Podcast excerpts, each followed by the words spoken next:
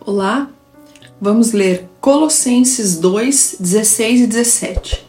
Portanto, não deixem que ninguém os condene pelo que comem ou bebem, ou por não celebrarem certos dias santos, as cerimônias da lua nova ou os sábados, pois essas coisas são apenas sombras da realidade futura, e o próprio Cristo é essa realidade.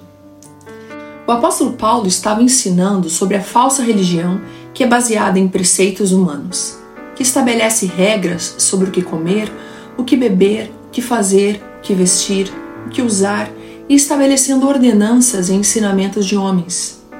Elas têm uma aparência de sabedoria, de culto a Deus, de humildade e severidade com o corpo, mas não passa de orgulho e arrogância humana. Tem o interesse de ter uma aparência de santidade e ser superior e melhor que os outros, como se viver para Cristo fosse simplesmente seguir regras e leis, que eram sombra da realidade que está em Cristo. Amém? Vamos tomar cuidado. Vamos ler novamente Colossenses 2, 16 e 17.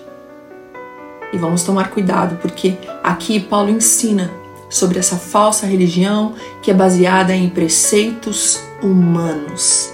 Amém? Temos que ter o nosso coração pautado na palavra de Deus. Em nome de Jesus, amém? Vamos tomar cuidado. Vamos ver o que realmente temos que fazer e quem ouvir. E devemos que ouvir aqui, ó, a palavra de Deus.